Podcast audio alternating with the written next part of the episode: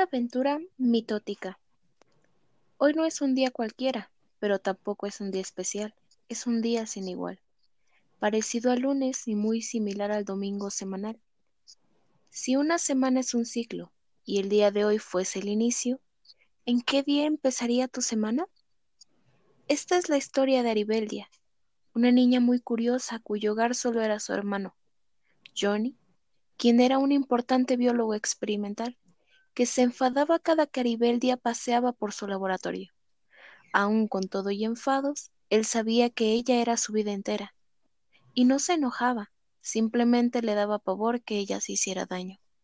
Aribeldia entendió gracias a su hermano que la vida es de manera similar al ciclo de una semana, donde se lleva a cabo la renovación de las células y ¿qué es una célula?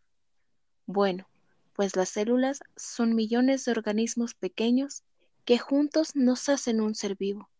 Los animales, las plantas y nosotros, los humanos, somos seres vivos. Ayer conocí a una pequeña criatura, cuyo nombre no me había dicho, pero comenzó a hablarme de una forma extraña, rara. Me decía que su lenguaje era Scientific Magnific. Aribeldia, ¿qué te he dicho de entrar al laboratorio? que es peligroso y puede arruinar tu experimento. Mm, sí, pero es por tu bien. Cada que entras ahí terminas inventando tus raras historias. Esa misma tarde, Aribeldia no podía contener las ganas de entrar de nuevo al laboratorio de su hermano. Se salió a correr al patio, pero no sirvió. Molestó de nuevo al perro de la vecina, pues en el día salió a jugar cuatro veces con él. Intentó ver la tele, pero Osh, no hay nada bueno, fue lo que dijo y resignada apagó el televisor. Miró el reloj y solo había pasado veinte minutos desde que salió a correr al patio. No había otra opción. No le quedaba de otra más que desobedecer a Johnny y entrar a curiosear un rato nada más. Mi hermano ni se dará cuenta. Entro y salgo de bolón ping-pong. ¿Qué es tantito? Se repetía esas palabras con júbilo como canción de fiesta, mientras pegaba pequeños saltitos dirigiéndose al laboratorio de su hermano. Abrió la puerta, entró despacio, y con mucho cuidado y sin hacer ruido, comenzó a curiosear. En la mesa de trabajo, unos cuantos cacharros, por aquí, aparatejos por allá, luces y muchas botellas que decían, no tocar, peligro, no dejar al alcance de los niños. Aribeldia tenía claro lo que quería encontrar. Buscaba esa cosita diminuta que se le presentó la vez pasada. Buscaba todas partes, debajo de la mesa, detrás de los matraces, a un lado de los tubos de ensayo. Pero a los frascos peligrosos ni se les acercaba, por lo que decía en su etiqueta. Finalmente, una vocecita le interrumpió la búsqueda y le retumbó en el oído. Yuhu, ¿a quién buscas, niña? Aquí estás. Te buscaba a ti. ¿Y para qué? No me dijiste quién eres, y mi hermano no me creyó cuando le hablé de ti. Bueno, tú tampoco me dijiste tu nombre, ¿eh? Qué descortés. Lo siento. Me llamo Aribeldia. Mucho gusto. Hola de nuevo, Aribeldia. Me llamo Mitocin y vengo de un lugar muy cercano a ti. A veces los humanos como tú no logran verme y solo y solo los más curiosos se entrometen en mi hogar. ¿Se meten a tu casa? ¿Por qué lo hacen? Sí, me sacan y me aplastan en unos aparatejos que ustedes llaman microscopios. Dicen que es para estudiarme. Qué falta de respeto. Hablaré con los adultos al respecto. Sí, quizás a ti te escuchen, ya que para mi raro lenguaje a mí no me entienden. Pero mira, qué tarde es. Fue un gusto verte de nuevo. Debo irme, ya que en, un en mi mundo iniciará la fiesta de la mitosis y no puedo perdérmela. Deberías venir mañana con más tiempo. ¿Te gustaría, te gustará esta fiesta? Sí, vendré mañana. Aribeldia se encontraba realmente furiosa.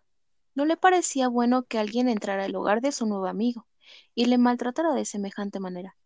Estaba decidida a hablar muy seriamente con su hermano, pero sabía que si lo hacía al día siguiente no entraría al laboratorio, porque su hermano se enfadaría. Al día siguiente, Aribeldia entró a la misma hora al laboratorio. Buscó por todos lados y en voz bajita decía el nombre de su amigo. Mitosín, Mitosín, ¿dónde estás? Yuhu, viniste. Me alegro mucho. ¿Estás lista para ir a esta gran fiesta? Sí, traje unas papas para compartir. Tú puedes venir, pero tus papas se quedarán aquí. La fiesta se celebra en cuatro mundos, en cuatro mundos distintos. Espero que hayas traído ropa cómoda. Ahora cierra los ojos e imagina con todas tus fuerzas que te haces pequeñita, pequeñita, pequeñita, pequeñita. Al hacerse tan pequeñita, veía todo tan enorme, tanto que le comenzaba a dar miedo. Mitosín se quedó junto a ella para mostrarle que no pasaría nada, que estaba segura. Él la tomó de la mano y pegaron un salto al microscopio de su hermano. Y así comenzó su viaje. Primera parada. ¡Ah! Al entrar al mundo profase se encontraron con un lugar húmedo y viscoso. ¡Ya! ¿Qué es este moco? No es ningún moco, se llama citoplasma y es el líquido donde se encuentran los organelos de la célula. Pero no te entretengas, nosotros vamos a caminar a esa bolita. De ahí que se llama núcleo, ahí es donde comenzará esta fiesta. ¿Qué es eso que parece una bola de estambre?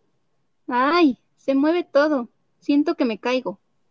No tengas miedo, ahora mismo los cromosomas se están haciendo hacia un lado, condensándose porque mira, puedes ver esa como telaraña que los hace replegarse a la pared. A eso se le llama uso acromático.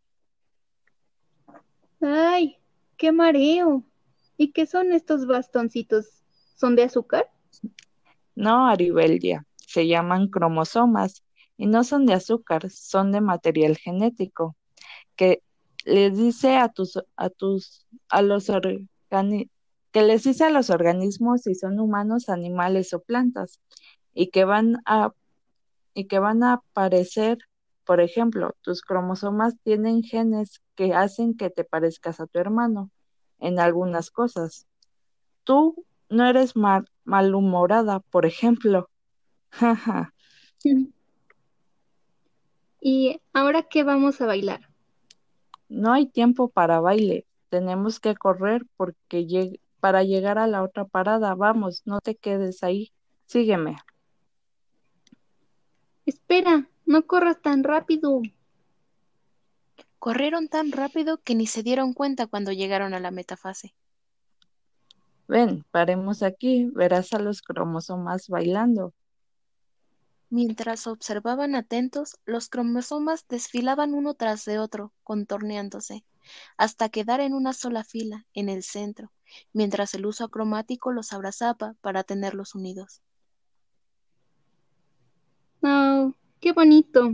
¿Qué harán ahora? Viene la anafase. Fíjate bien, los cromosomas van a ser atraídos hacia los lados del uso acromático. Los va a estirar, estirar, estirar y ¡ay! Ya se rompieron. No se rompieron, solo se dividieron. No te preocupes, esto pasa todo el tiempo. Ahora no te despegues de mí, viene algo interesante. Mientras Aribeldia observaba, Mitosín le gritaba lo que pasaría sería ahora la telofase.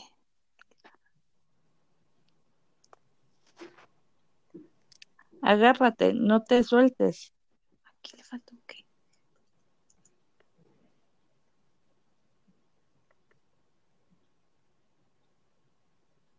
Fueron las últimas palabras de Mitosín cuando los cromosomas comenzaron a replegarse hacia los lados. Podía sentir como la membrana que los contenía se iba separando poco a poco. Ahora la mejor parte, la citocinesis. El citoplasma terminó por dividirse, y ahora hay dos similares que parecen incluso iguales. Aribeldia no podía creer lo que había visto, mientras Mitocin reía carcajadas. Jaja, no, no, es una fiesta magnífica. Mi parte favorita de él. Comenzaron a oírse pasos monstruosos, mientras una voz furiosa gritaba ¡Aribeldia! La niña no sabía cuánto tiempo se había ido. Pensaba que seguro habían pasado días. Comenzó a llorar, pues no sabía cuánto tiempo había dejado solo a su hermano.